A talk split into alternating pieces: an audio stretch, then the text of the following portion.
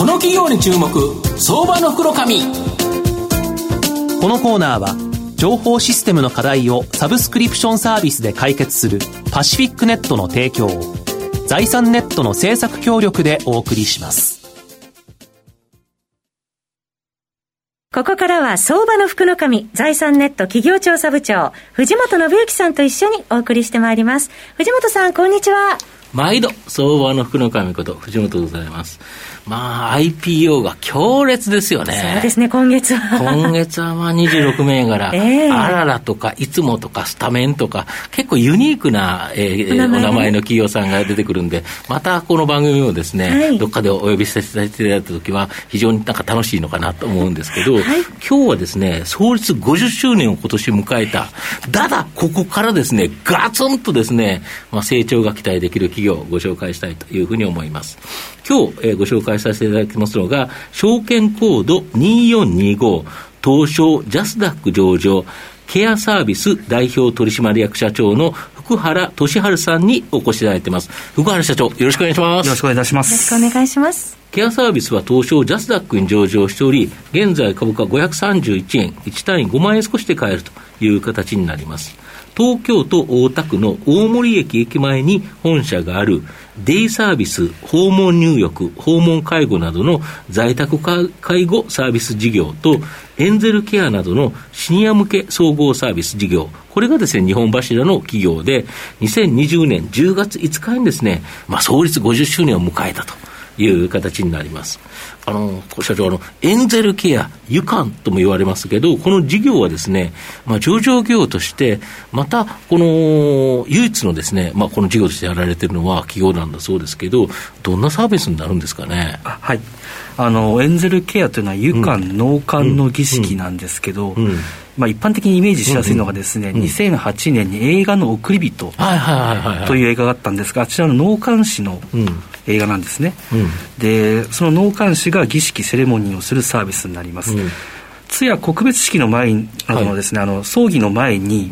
ご遺族を集めて、うん、当社のその納棺師とご一緒にそのお亡くなりになった個人様のですね、お体を清めたり、うん、えー、お化粧したりお着替えをして、うん、最後農家を行うと、うん、であの先ほどあのご説明いただきましたけれども、うん、我々はあの長年在宅介護を手がけていまして、まあそのご利用者様が天国に旅立つ瞬間まで見見届けることが、うん、私たちケアサービスの本当の介護であると定義をして、うん、このエンゼルケアサービスを提供しています、うん、ですのであの、エンゼルケアというのはそのご個人様の天国の旅立ちを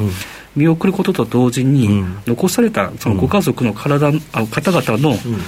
悲しみを癒すですね、うん、グリーフケアの役割も果たしています、うん、そうですよね、やっぱりなんか区切りっていう形で、しかも亡くなられて悲しいっていうのはあるんですけど、当然、その綺麗な形でお送りしたいと。これはやっぱり遺族としては、なんかやっぱり心が洗れるというか、いいですよね。で、当然旅立つ人もそうだと思うんですけど、残された人、やっぱり区切りがついていいかなと思いますよね。はい、なるほど。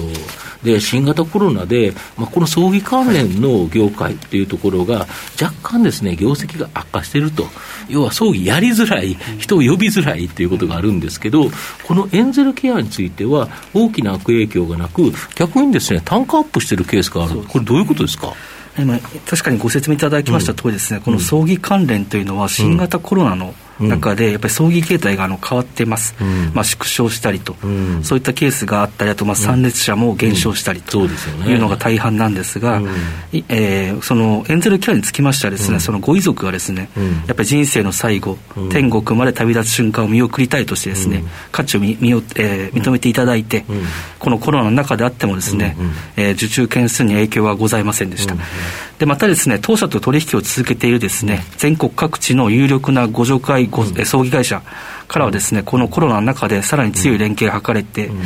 いてですね、えー、先ほどご説明いただきました単価アップ等のケースも出ております。なるほど。で在宅介護サービス事業の、まあ、新型コロナ、まあ、これにです、ね、影響は、まあ、通ってもらうですね、ね。デイサービスがマイナスであったと、で逆に訪問介護系サービスがプラスで、トータルどうなってるんですかね？うんはい。えーと、この4月、5月の、うん、えーと、緊急事態宣言期間中はですね、うん、ご利用者の利用日会が確かにございまして、うん、その自宅から通うデイサービス、はですね、うん、えー、前年同期比で売り上げ落ちましたが、うん、えー、宣言の解除後はですね、徐々に回復しておりまして、現在は大きな影響はございません。なるほど。で一方で、その訪問系、えー、訪問介護や訪問看護などにつきましては、われわれのスタッフがですね、えー、ご自宅に訪問するサービスになりますが、こちらは非常事態宣言の最中もですね、えー、と売上面で影響はございませんでした。でこれはですねあの、お客様が、その今ありましたデイサービスの利用とか、外出を控えた中で、こうしたあの、えー、自宅で、えー、お世話をしてほしいというですね、サービスのニーズがむしろ高まったものと判断しております。なるほどで御社の企業理念は、私たちはお客様一人一人の尊厳に共感したサービスを提供します。私たちは全従業員とその家族の幸せを追求します。これ、結構ユユニークな、あそうですかあの家族まで入ってるっていうのは結構ユニークかなと思うんですが。あの私たちが手掛けるその在宅介護とかエンゼルケアというのは今、うん、あのご説明しましたようにですね、あのメーカーや飲食のように何か商品を作るというサービスはなくて、うんうん、私たちの、うん、えー、スタッフ従業員自身の技術や所作、そしてですねお客様への心遣いというのがサービスなんですね。ね従いまして私たちの従業員そのものが、ケアサービスのサービス品質になるんです。で従いましてあの、その先ほど従業員とその家族の幸せというのがありましたけれども、その従業員品質というのを最重要視してまして、その採用教育、というものに対しては投資は、えー、惜しみません、うん、で技術だけではなくて、うん、私たち、えー、ケアサービスのスタッフの人間性を育むことが、お客様に満足していただけるサービスにつながるものと考えています。えー、でですねそのそれには当然ですね従業員の職,、職場環境の整備を行うことも必要で、従業員の心身が満たされてなければ良いサービスはできない、そうですよね、はい。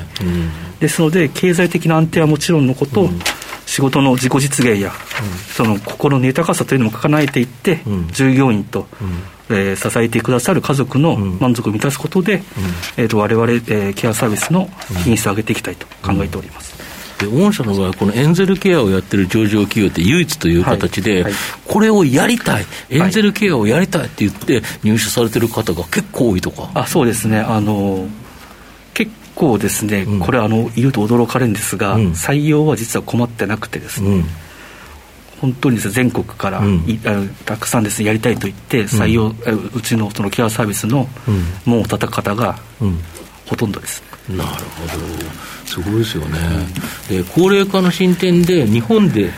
えー、拠点をですねドミナント展開で着実に増加させるとい。うことなんですが、はい、M&A も活用して成長を図られるということですかね。そうですね、えー、まずはですねやはり自社努力でですね、うん、成長していきたいと思っておりますが、うん、このウィズコロナ、アフターコロナの、うん、えー、現在におきましては、やっぱり社会の変化が当然起きていると。いうことですので、MA もですね、M&A もですね、当然ですね、選択肢に入れております。なるほど。また、中国での海外事業、これで大きな成長の可能性があるそうなんですけど、この中国での事業というのは、どんな事業で、まあ、状況とですね、今後の見通し、教えていただきたいんですが。はい。あの5年前、2015年にですね、うん、中国の上海市に、はい、えー、完全子会社を設立しました、はい、でこちらで何をやってるかというと、日本と同様に、在宅介護デンゼルケアの実務を提供してるんですね。で特に今、このエンゼルケアの事業がですね、順調に拡大しておりまして、上海市にですね、3つの国営葬儀場があるんですが、そちらで、えー、とエンゼルケアを独占的に提供しております。中国では国営の葬儀場があるんですか？ああそこに、えー、と付随して、そこでサービスを行うと、はい、これいいですよね。ねあの中国の葬儀場のですね、中にですね、われわれのエンゼルケアのブースを作っていただいて、そちらで提供していると、なるほど。で多くの方に喜んでいただきまして、で今ですね、中国ではですね、実は高齢化やはり進んでます。そうですね。はい。で、都市部ではですね、日本と同様に、人口の約2割の方が高齢者と言われていまして、で、今後もですね、この長寿化と、あとはまあ中国一人っ子政策の影響がありますので、この高齢化が高い水準で、推移していくものと言われてます。で、これまでですね、やっぱり、あの経済的な成長が、ある中で、やはりですね人々が物質的なそのものの豊かさから、やっぱりその精神的な、心の,、はい、心の豊かさに徐々に追い求めるようになられてると、あのよく言われてると思うんですが。でそれに加えてですね、中国でやっぱり儒教の考え方とね、ね。はい、熱力がありまして、やっぱり行く行くとですね、やっぱり年長者の方をすごく敬うんですね。ですので、これはですね、私たちが日本で培った介護やエンゼルケアというのが、えー、受け中国でもですですね、うん、受け入れられると考えておりまして、うん、ローカライズしながらですね展開して拡大できる余地はですね十二分にあると考えております。なるほど。エンゼルケアってこれ今後中国めちゃくちゃ伸びそうですよね。今までそんななかったんですよね。なかったですね。なるほど、うん、そうすると、御社でこれを開拓していくと、はい、まあ、一気に拡大する可能性がある、という感じですか。はい御社の今後の成長を引っ張るもの、改めて教えていただきたいんですが、はいえー、まずはですね、国内の既存事業であります、うん、在宅介護とエンゼルケアのですね、うん、事業拡大です、うんうん、で今後はですね日本もやはり高齢化は進みます、うん、で私たちケアサービスのメインであります首都圏のシニア層は増えていきます。ね、はい、はい。ですので、えー、時代のですねニーズをつかみ、うん、高いですねサービス品質を投資することで成長し続けていきたいと考えています。でそのためにも、うん、先ほど、えー、申しましたけども、うん、その私たちのサービスを提供するですね、従業員への投資は惜しみません。でまたあの私たちがですね高齢者である、うん、あお客様である高齢者とご家族とですね、うん、多くの時間を、まあ、介護エンゼルケアなど共にしております、でその中でご自宅の生活環境も把握しておりまして、そそうするとですねまだまだニーズがたくさんあってですね、あのー今後ですね、そう対応しきれてないんですね、うん、ですので、今後はその介護保険の枠を超えたサービスをですね、さらに提供してまいりたいと考えています。で最後が、えー、先ほどもありました中国をはじめとした、えー、海外への進出です。これからですね、アジアの国々は経済発展と人口の増加によって、日本の後を追うようにですね、長寿化、高齢化が進んでいくと想定されます。したがって、いずれはそういった国々でも、うん、えー、私たちの介護、エンゼルケアのです、ね、需要はさらに大きくなると考えております。うん、国内外のですね多くの高齢者の皆様に対して、うん、私たちが寄り添いながら幸せな人生を送る環境をですね今後も構築してまいりたいと考えております。最後まとめさせていただきますと、ケアサービスは創立50周年を迎える着実にですね、成長してきた企業という形になります。介護からエンゼルケアまで、高齢化が世界で最も先に進む日本においては、まあ、重要度がどんどん増していくと。で、人材を育てながら、まあ、着実なですね、日本でも安定成長、期待できるんではないかな。また、中国での海外事業は、こちらはですね、逆に急速な、それこそ爆発的な成長を期待できるんではないかなというふうに思います。じっくりと中長期投資がですね、おすすめの相場の福の神のこの企業に注目銘柄になります。今日は証券コード2425東証ジャスタック上場ケアサービス代表取締役社長の福原俊治さんにお越しいただきました。福原さんどうもありがとうございました。ありがとうございました。藤本さん今日もありがとうございました IT の活用と働き方改革導入は企業の生命線。